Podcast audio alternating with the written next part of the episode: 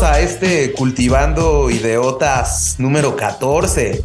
Eh, saludo al copiloto de esta nave, Chavita, ¿cómo estás? Muy bien, James, aquí empezando la semana con todas las ganas. Sí, eh, pues vamos a tener ahí tres secciones en este Cultivando 14 muy buenas, ¿no, Chavita? Vamos a hablar primero de blockchain, ¿no, Chavita? Sí, vamos a hablar de blockchain, tema muy interesante, el cual es la plataforma de la que se han creado todas estas criptomonedas que tanto hemos escuchado los últimos años, ¿no, James? Sí, va a estar interesantísima esta plática. Este sistema eh, de blockchain que va a ser utilizado y lo vamos a estar viendo en, más temas de la vida cotidiana.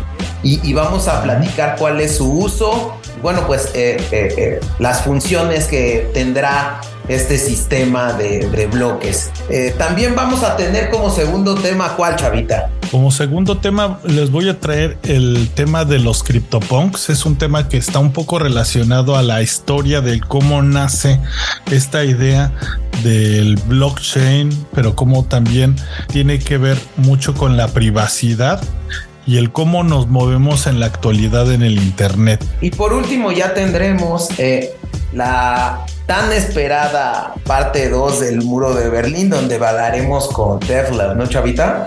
Sí, ya se nos estaba quedando atrás la sección, pero ya la traemos y esperemos que les guste mucho. Y bueno, pues vamos con las 10 de la semana. Vamos con las 10 de la semana. Estas son las 10 de la semana. 1. Una moneda sudamericana Argentina y Brasil plantearon la creación de una moneda común de cara a la primera visita del brasileño Luis Ignacio da Silva a Argentina en su actual mandato. 2. En noticias de la guerra de Ucrania, Alemania responde a las exigencias de Polonia y no se opondrá al envío de los tanques Leopard 2 de última generación. 3. El gobierno de Venezuela fue informado de un presunto plan de agresión contra la delegación encabezada por Nicolás Maduro, razón por la cual no confirmaron su asistencia a la cumbre de la CELAC que se realiza en Argentina. 4. Microsoft invertirá 10 mil millones de dólares en la plataforma de inteligencia artificial ChatGPT ¿Estaremos ante la presencia de un nuevo asistente para Microsoft Office? 5. China dice que lo peor del COVID ha pasado. Un estudio del Centro para el Control y Prevención de Enfermedades de este país demuestra que el 80% de los chinos ya se ha contagiado. 6. ¿Será posible transmitir hechos históricos completos en un reel de TikTok? Campaña de TikTokers busca despertar conciencia sobre lo que fue y significó el holocausto durante la Segunda Guerra Mundial. 7. El FMI advierte que si el país no toma acciones pronto, habrá repercusiones a nivel mundial. La deuda ha alcanzado 31 billones de dólares o 31 trillones gringos. 8. La plataforma Meta lanzará 50 partidos de la NBA en realidad virtual. 9. Motomami SL, el negocio familiar de la cantante Rosalía, declaró una cifra de negocio de 4.8 millones de euros. 10. Urban One Inc y Sounder se asocian para garantizar que todos los podcasteros tengan las mismas oportunidades de monetización de podcast a podcast. En esta sección del de podcast a podcast, vamos a recomendar, ahora me toca Chavita empezar mi recomendación podcastera de esta semana. Yo quiero recomendar el podcast de la NPR, de la National Public Radio. Eh, hay uno que es en las mañanas, se llama Up First. Eh, y en 13 minutos te enteras de las noticias más importantes de Estados Unidos. No sé si lo has escuchado, Chavita. Fíjate que no, James, pero les conozco por los tan famosos Tiny Desk, estos conciertos eh, cortos que están en YouTube. Si está tan bueno como este tipo de conciertitos, creo que vale mucho la pena echarle un oído.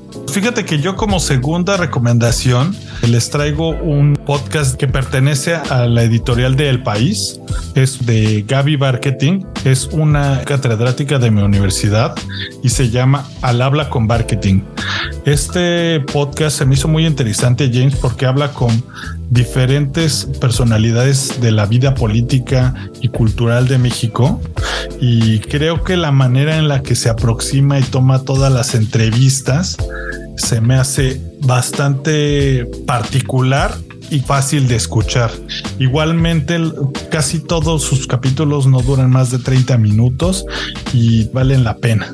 De hecho, Gaby Marketing a mí me encanta, Chavita. Yo escucho su noticiario porque eh, Gaby Marketing es la conductora junto con Javier Risco del programa de radio de noticias que pasa todos los días de, en, una estación aquí de la Ciudad de México.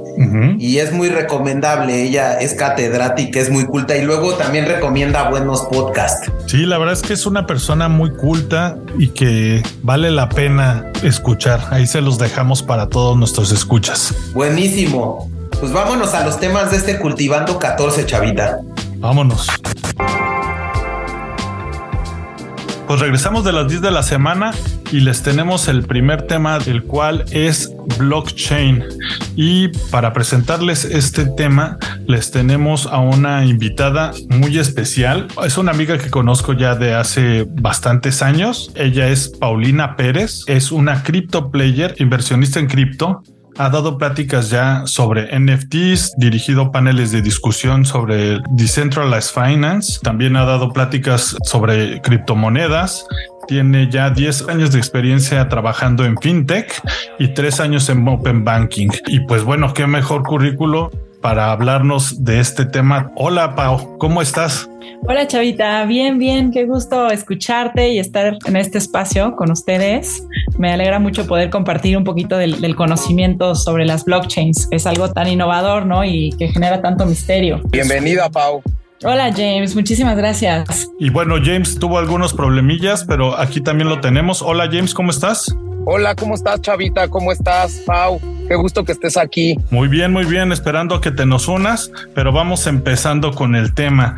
Y bueno, este es un tema que ya tiene algunos años en boca de todos y que ha sido ultra controvertido, especialmente durante estos seis meses, porque esto de las criptomonedas, de los NFTs ha estado eh, muy volátil. Hay gente que está decepcionada, hay gente que sigue creyendo, pero creo que si vamos a empezar a hablar de este tipo de temas en el futuro, tenemos que entender qué es lo que hace que funcione todo este tipo de, criptomonedas y, qué es lo, cuál es el corazón de, esta tecnología. Y bueno, Pau, que es una experta en todos estos temas, nos va a dar una introducción y nos va a decir ¿Qué es blockchain? Listo, Chavita, muchas gracias.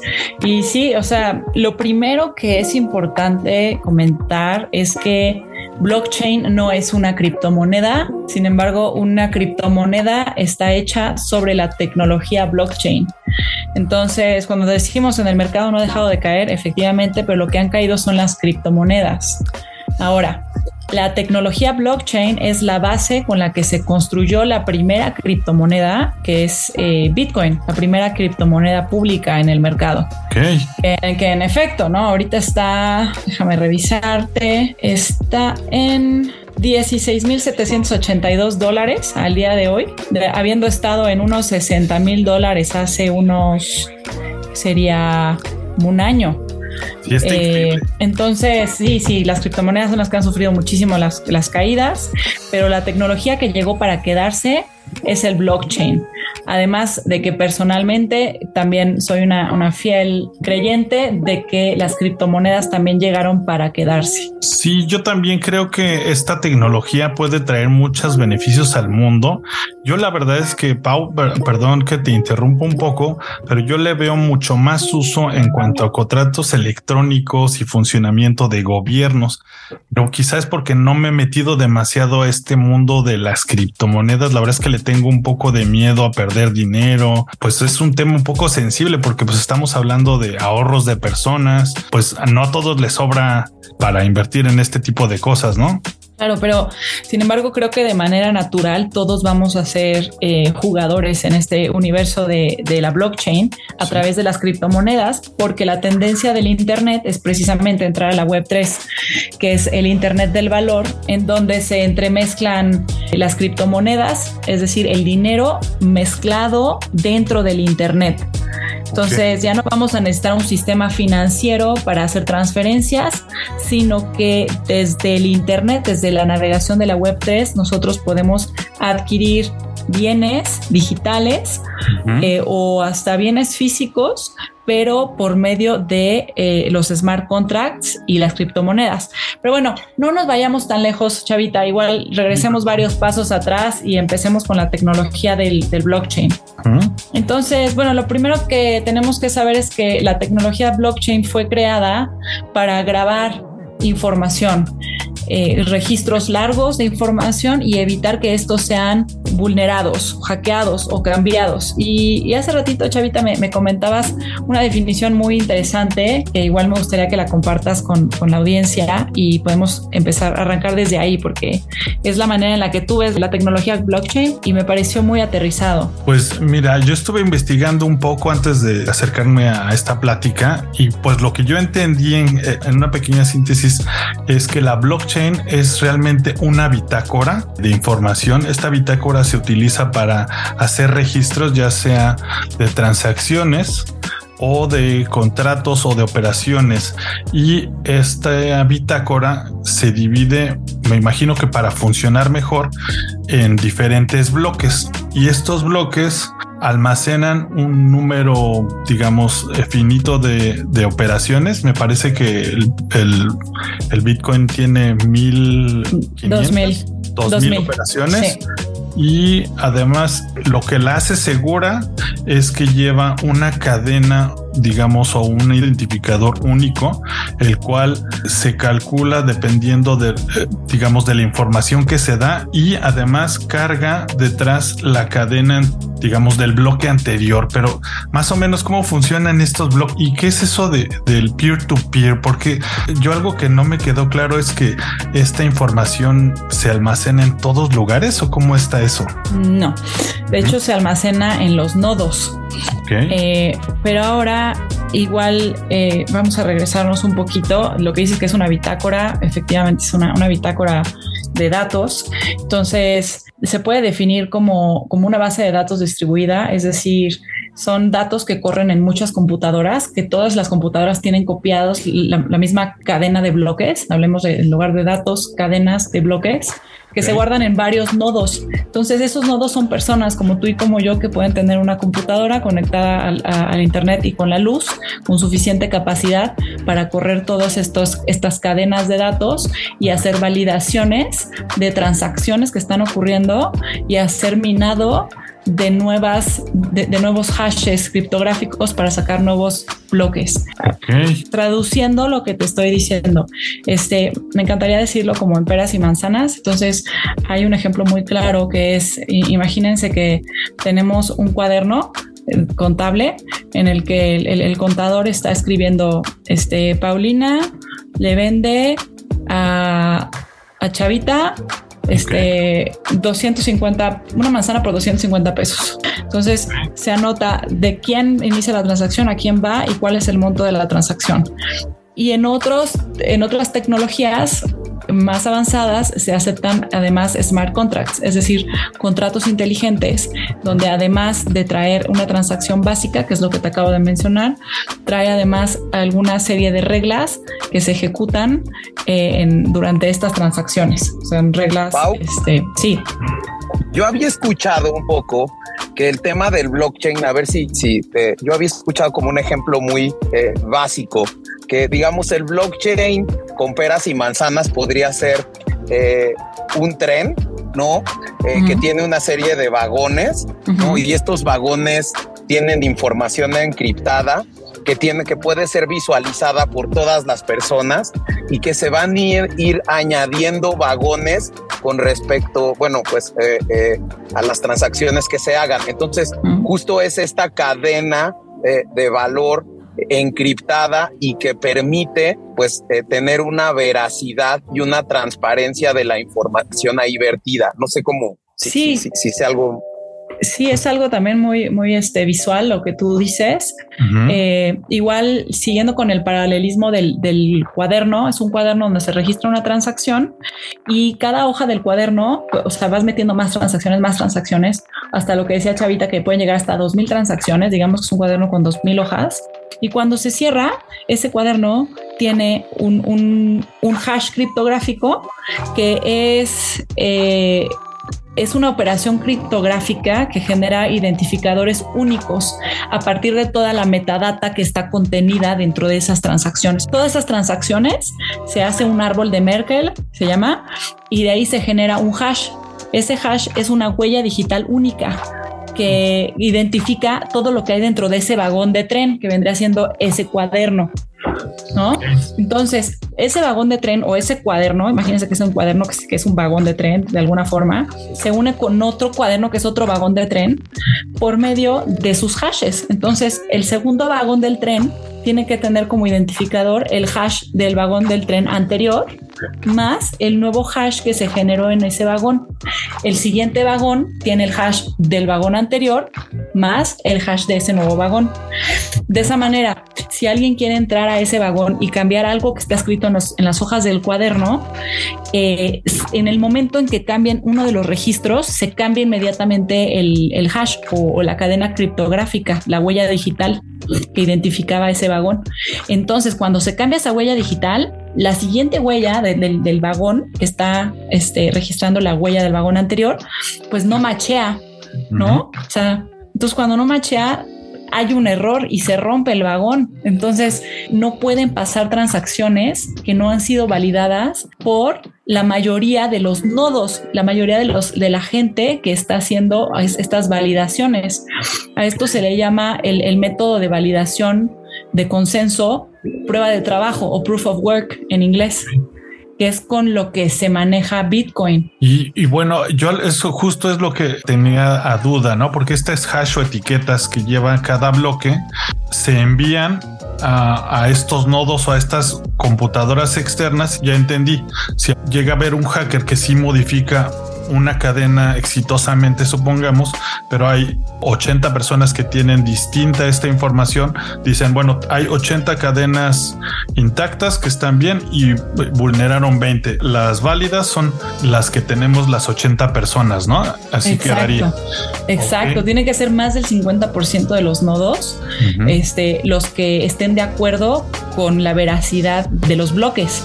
También otra forma en la que Satoshi Nakamoto, que es el, iniciador de Bitcoin, hizo para que fuera difícil estar hackeando a las bitcoins, o sea, porque a lo mejor podría abrir una computadora con suficiente poder para reconfigurar todos los hashes de todos los bloques. O sea, me meto, modifico una transacción, me doy yo a mí este, esos bitcoins, ese dinero de la transacción, y con el poder computacional, frum, cambio todos los hashes de todas las cadenas de la blockchain. Bueno, pues esto no es posible porque Satoshi hizo que un bloque se generara cada 10 minutos. Entonces, se tarda, se tardarán mucho tiempo en modificar la información de uno de los, de los bloques para llegar a terminar con el resto de la cadena de bloques. Y esto es el proof of work, ¿verdad? ¿O lo entendí mal, perdón? No, sí, eso es el proof of work, justamente. Es el esquema de validación por consenso en la cadena de bloques. Entonces, es algo que había escuchado, que cuando se hace una operación de Bitcoin versus una operación bancaria, dicen que el Bitcoin no puede hacer, digamos, más de 100 operaciones en, no sé, digamos, en una hora y en la banca en un minuto hace el mismo tipo de operaciones. Y me imagino que este proof of work es el que retrasa el proceso para evitar ser hackeado. Es lo que le quita también cierta eficiencia al Bitcoin, ¿no? Efectivamente, chavita. Es, hay un, un, trilema en las criptomonedas en el que no se puede tener tanta eficiencia sin subir el riesgo porque bajas la descentralización de las criptomonedas. Entonces tienes que, que tener muchos nodos en la red para que si hay un hackeo o un cambio dentro de alguno de los nodos, todos los demás nodos sean el, suficiente volumen para rechazar esa transacción que ha sido corrupta. Entonces sí, efectivamente eso lo vuelve más lento y hay otras criptos como Ethereum que han intentado resolverlo por, otro, por medio de otro esquema de consenso como el Proof of Stake, que hoy no nos vamos a meter mucho en detalle, pero que lo vuelven más rápido, sin embargo lo vuelven más centralizado. Sin embargo, las ventajas de la blockchain te podría decir que hacer transacciones criptográficas es, es altamente seguro porque es muy difícil de, de corromper la cadena por todas estas firmas digitales y esta criptografía que tiene. Otro tema interesante es que son descentralizadas. Eh, bueno, específicamente hablando de las blockchain públicas, ahorita les explico sobre ese tema, pero son descentralizadas, es decir, no requieren que un banco esté verificando que la transacción sea verdadera o que un gobierno central esté dando validez a una moneda. O sea, la, validez se la da eh, la gente que cree y adopta esa criptomoneda como medio de intercambio. Y la validez se la da todo ese volumen de gente validando que la transacción es verdadera. Entonces son descentralizadas. Y la tercera ventaja que tienen es que se les puede añadir los smart contracts. Es decir, puedes automatizar esquemas que pueden ser hasta, hasta las DAOs, Decentralized Autonomous Organizations, o sea, puedes hacer este, organizaciones enteras sobre blockchain por medio de los smart contracts. Es decir, con los smart contracts tú puedes programar ciertas acciones eventos o hasta pagos de manera automática cuando se cumplen eh, ciertas condiciones. Órale, eso sí hace súper eficientes las cosas, ¿no? Y yo me imagino que es algo que le preocupa eso a los gobiernos, porque digo, algo que les da mucho poder a las instituciones son pues también las personas que las componen y yo ahí vería a simple vista que un notario ya no va, no tendría pues digamos realmente ningún valor, ¿no?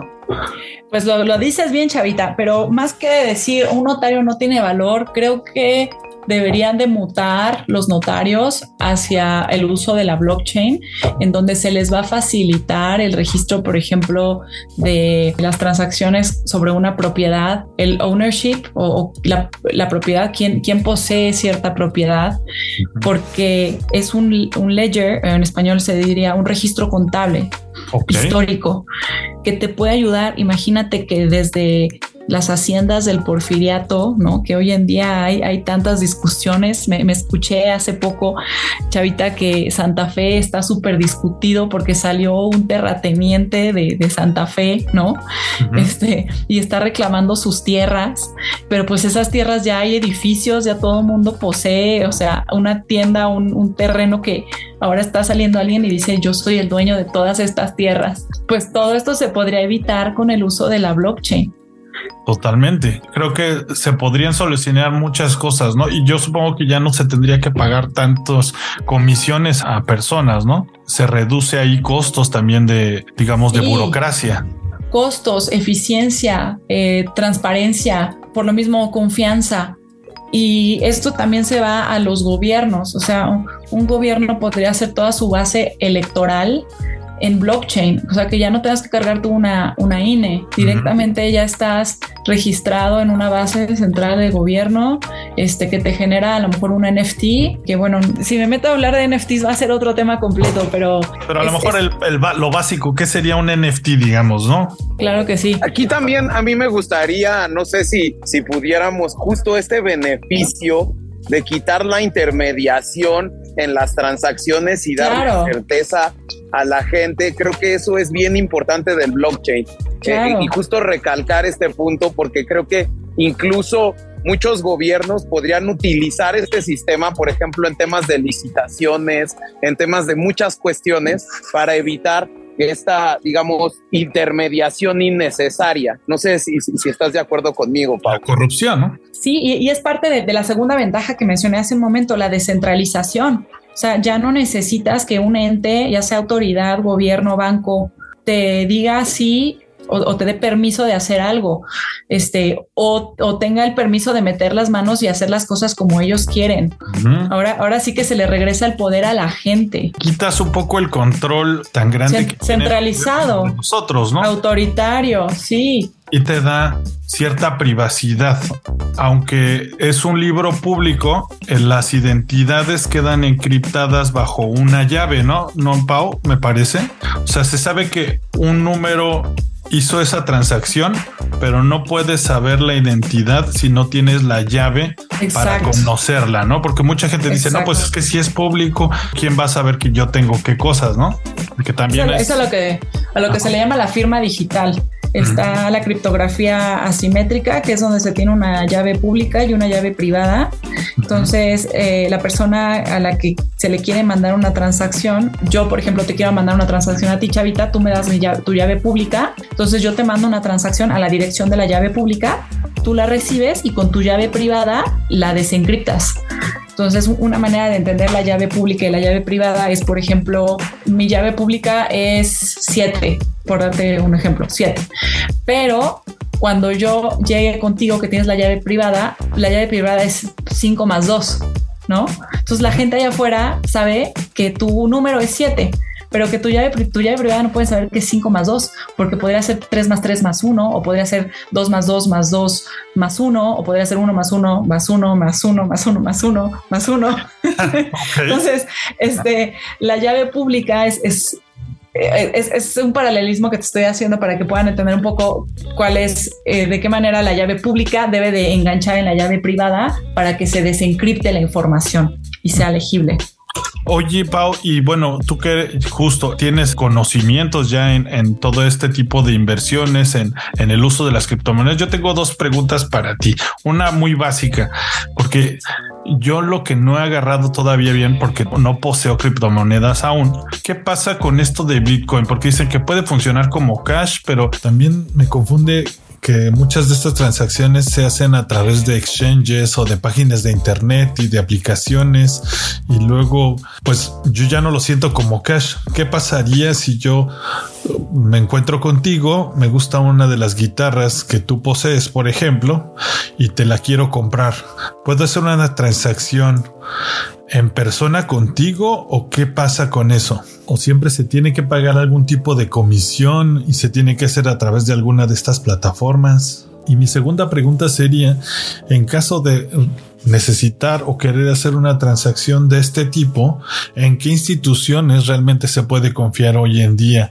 Ya que pues viendo las noticias, eh, todo este tipo de exchanges y páginas de cambio de criptomonedas se encuentra en una crisis mediática y pues eh, en un digamos en un lugar incierto, ¿no? Ah, muy buenas preguntas. espero que me haya explicado bien.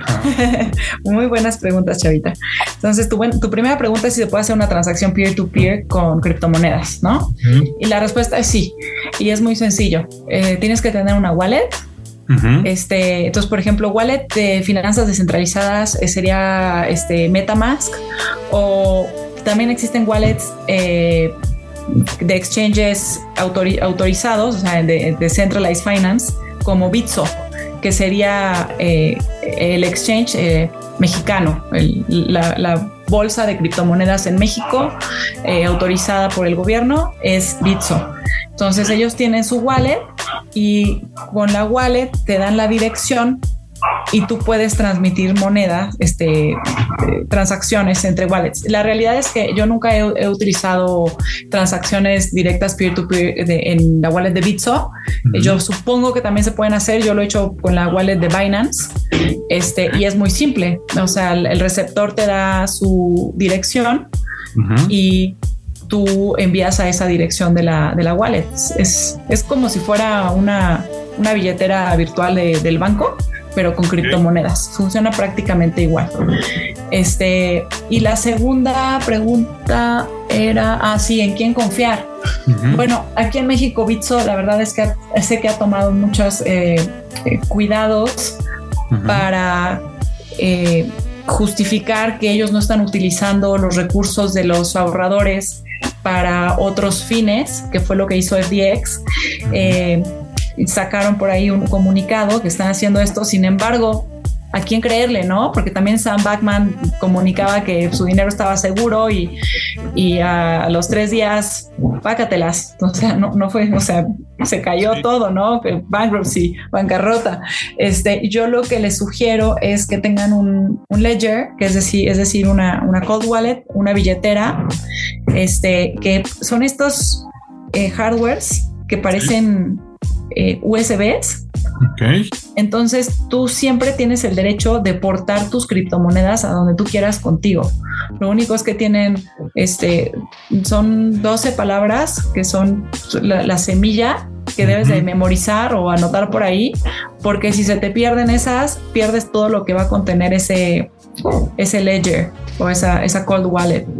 Pero yo lo que les sugiero ahorita en estos tiempos complicados de altísimo riesgo es que ustedes sean los portadores, los poseedores, los guardianes de sus criptomonedas comprándote estos ledgers.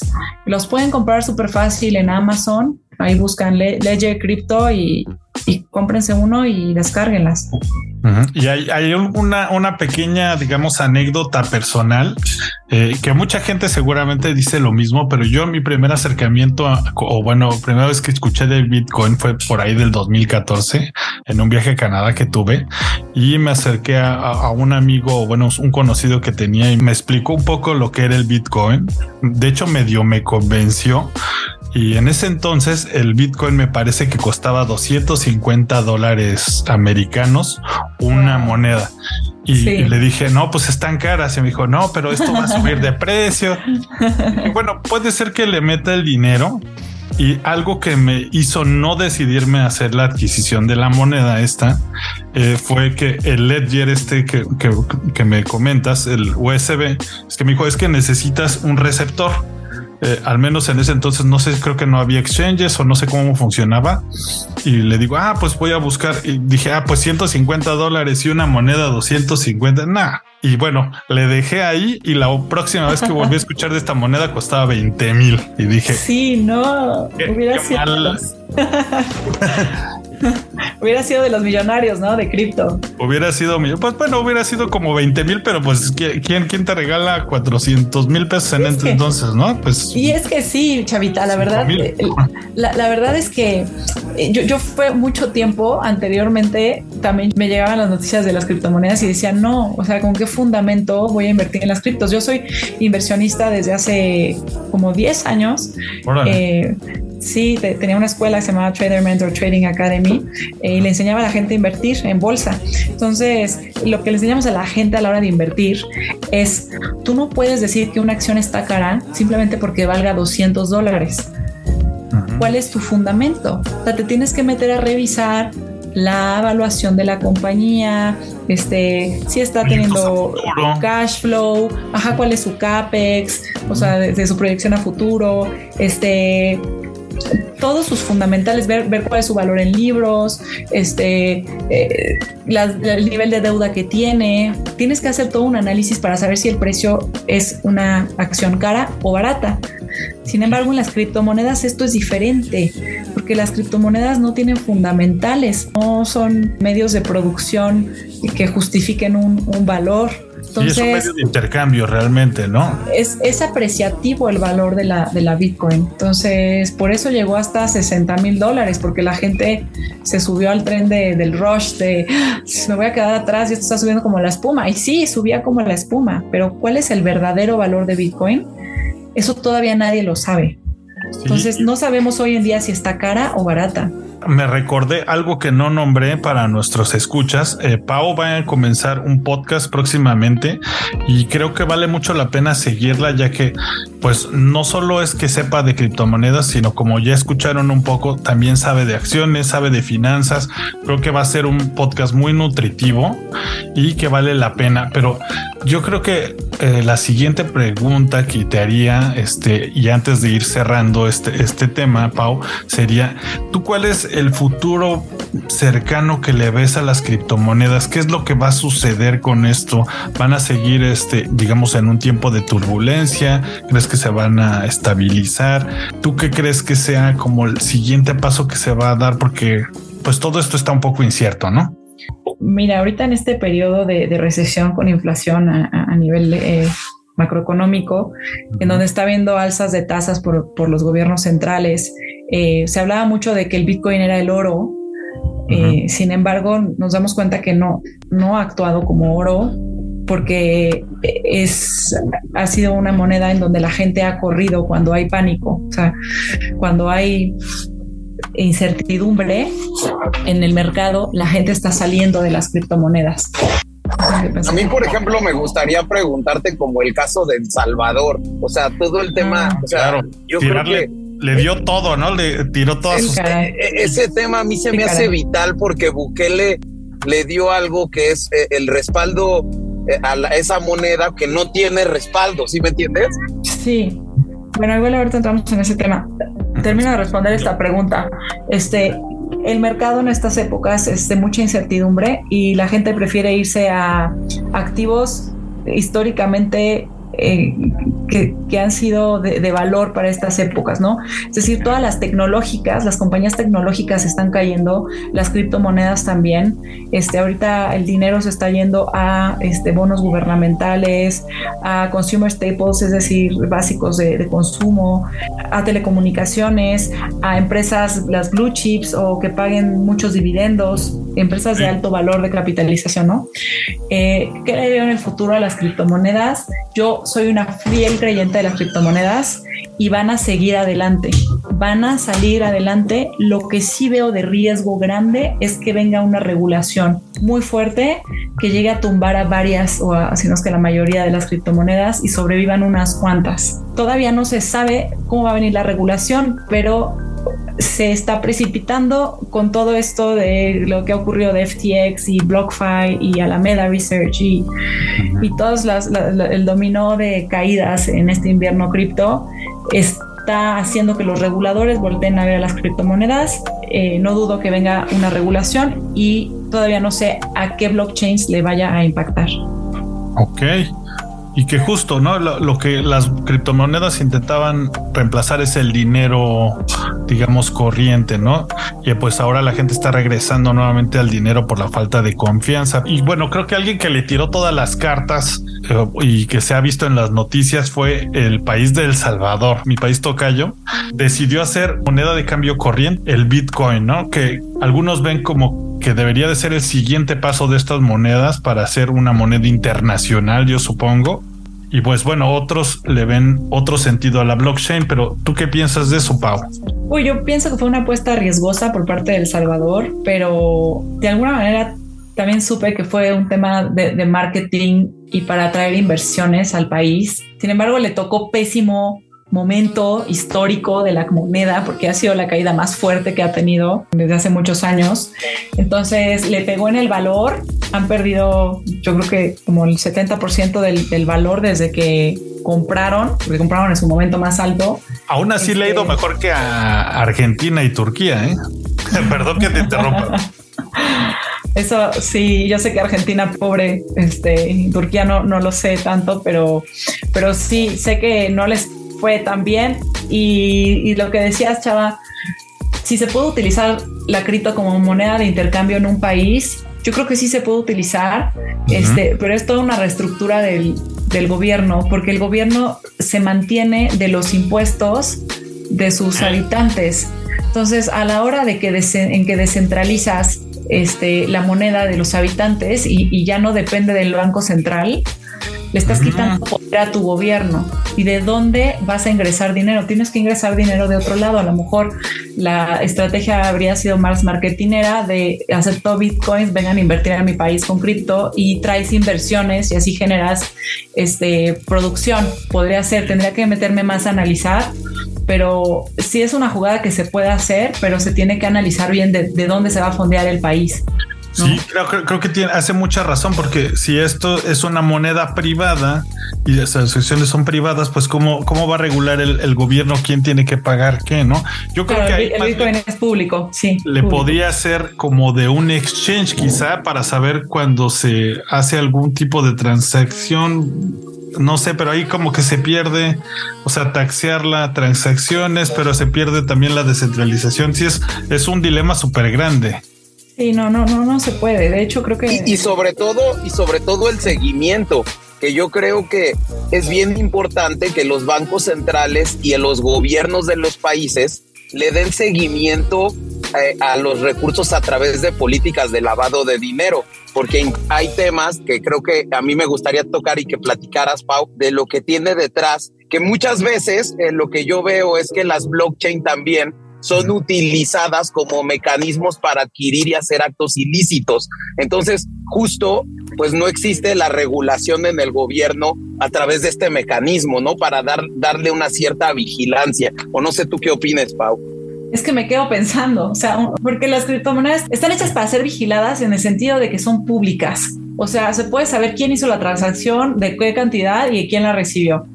Este, pero de eso a saber qué se transaccionó detrás, o sea, si fue droga o qué fue, la verdad es que no sé si exista manera de hacer eso. O sea, sí, es que yo justo en un tema que se va a hablar después del tuyo, este, de, de, de un tema que se llama los cypherpunks, que son los que iniciaron esta corriente del Bitcoin, eh, justo ellos se cuestionan un dilema cuando crean, eh, ellos crean antes que el Bitcoin se crea el cifrado de correos electrónicos. Y bueno, eh, para no hacer el tema largo, y ellos dicen, pues es que lo que nosotros estamos intentando hacer es justo dar una privacidad total a todos los individuos y lamentablemente esta privacidad también pues la pueden tener criminales, pero hay que aprender a vivir con ella porque si no vamos a ser cautivos de ya sea de una empresa como lo, es Facebook, eh, Instagram que, que recibe toda nuestra metadata o de un gobierno. Siempre hay un precio que pagar, Pau. Sí, sí, y, definitivamente lo que hace la blockchain o, lo que nos viene a regresar es el poder a las personas, el ser dueños de nuestra información este, y poderlo llevar a todos lados, porque anteriormente Facebook y todas estas compañías, ellos vendían tu información. Ahora todo ese poder regresa a nosotros gracias a la blockchain y y si alguien lo quiere malutilizar, se va a poder malutilizar. Pero el principio siempre es bueno y de hecho el principio de uso de una blockchain es, es la confianza por, medio de la validación de las mayorías. Entonces, si en el momento en que las mayorías sean mentirosas, en ese momento se termina el principio de la blockchain, porque no se necesita confiar, pues se entiende que la mayoría va a hacer lo correcto. Entonces, si en algún momento la mayoría hace lo incorrecto, en principio van a tener que tener una orquestación por parte del, corruptor para que la mayoría haga lo incorrecto. Y se puede, puede llegar a suceder, sobre todo mientras menos descentralizada sea la, criptomoneda. Pero bueno, creo, creo que los cambios tecnológicos siempre miran hacia la evolución de la humanidad, hacia en, en positivo, y siempre habrá gente que la utilice para negativo y eso no se puede hacer mucho. Sí, yo creo que esto es un tema ya muy filosófico. Filosófico, llega a ser hasta filosófico. Me gustaría mucho que nuestros escuchas opinen, mándenos algún correo. ¿Ustedes qué piensan en el futuro de este tipo de tecnologías? ¿Confían, no confían?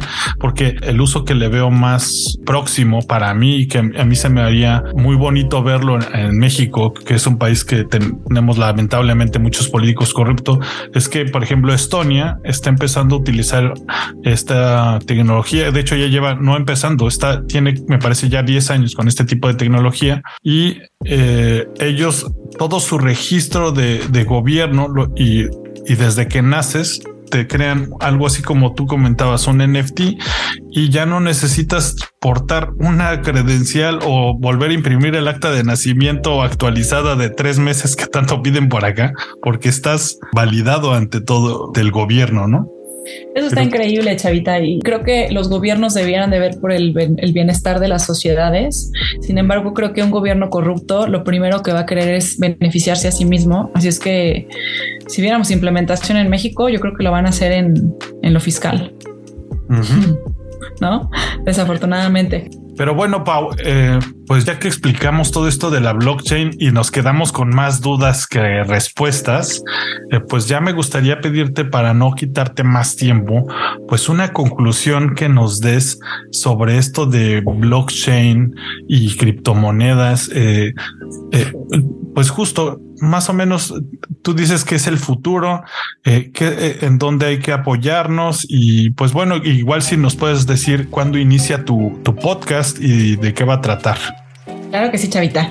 Pues mira, para el podcast todavía no tengo fecha de inicio, pero va a ser próximamente. Yo espero ya en, un mes. Eh, y ya te pasaré para que también nos escuchen. y va, se va a tratar de criptomonedas, de metaverso y de tecnología. Entonces, este, pues creo que les va a gustar. En cuanto al futuro, eh, el, futuro va a ser de la blockchain porque tiene muchísimos casos de uso, o sea, en el gobierno, para las sociedades. Entonces, vamos a empezar a ver la blockchain ya en nuestras vidas.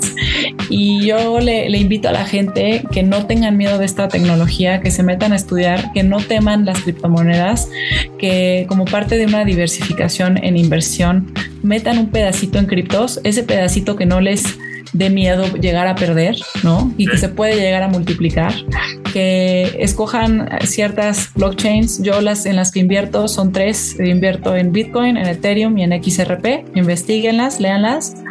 Eh, si están en México, abran su cuenta en Bitso este, y empiecen desde ahí. Es muy fácil. Entonces, súbanse a este tren, ahora sí como decía James, súbanse a los vagones del tren de la, de la cadena de bloques y, y, van a ver cómo en el futuro todo va a estar, o muchas cosas van a estar basadas en, en la blockchain. Pues muy bien, pues sí, entre más pronto adoptemos el futuro, pues mejor que quedarnos atrás y arrepentirnos de no haber estado, pues digamos, adecuados a esto. Como te pasó en el 2014, Chavita. Como me pasó a mí en el 2014, no cometan lo que, lo que Chava hizo. Eh, y pues nada, ¿alguna conclusión, James? Ah, pues yo creo que es bien interesante la plática que, que, que, que nos diste, Pau me parece que creo que el blockchain es una realidad que tenemos que vivir con ella. Creo que el blockchain también tiene muchas utilidades, creo que tiene ventajas y desventajas, no podemos ver como eh, yo creo que nada como blancos y negros y creo que eh, es una herramienta bien interesante que va, a tener pues de entrada eh, las transacciones de inmuebles, por ejemplo, el tema del gobierno, todo todos los actos que haga el gobierno que se pueden hacer con blockchain, la eliminación de los de la intermediación que a mí me parece que es vital, ¿no? Y, y bueno, pues todo el tema del Bitcoin.